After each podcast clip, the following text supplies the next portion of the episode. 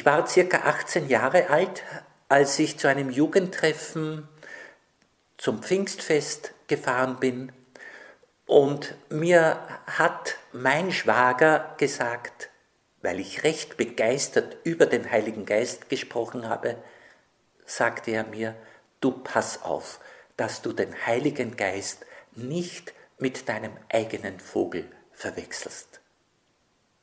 Oft habe ich darüber nachgedacht. Pass auf, dass du, vornehmer formuliert, deine eigenen Gedanken, deine eigenen Vorstellungen, deine Ideale und Ziele nicht verwechselst mit den Eingebungen des Heiligen Geistes.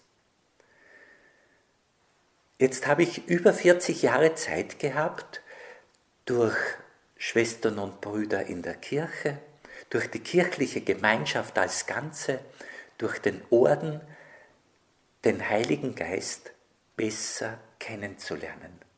Ich bin sensibler geworden für das Wirken des Heiligen Geistes. Mir gefällt sehr gut, was im Buch Judith zu lesen ist.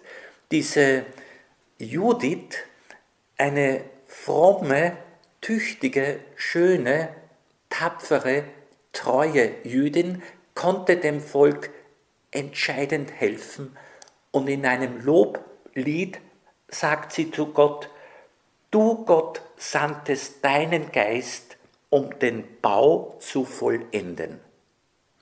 Du Gott sandtest deinen Geist, um den Bau zu vollenden ein schöner Hinweis, dass das, was Gott begonnen hat in einem Menschen, in einem Volk, in der Kirche, bei uns, was Gott begonnen hat, will er auch durch den Geist zur Vollendung, zur Vollkommenheit führen.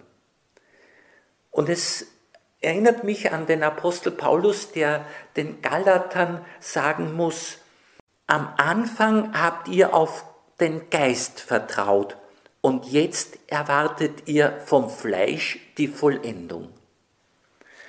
Paulus möchte darauf aufmerksam machen, dass wir nicht mit eigener Begabung, mit Menschenweisheit, mit eigener intellektueller Stärke vollenden wollen, was wir im Namen Gottes, im Namen Jesu Christi begonnen haben.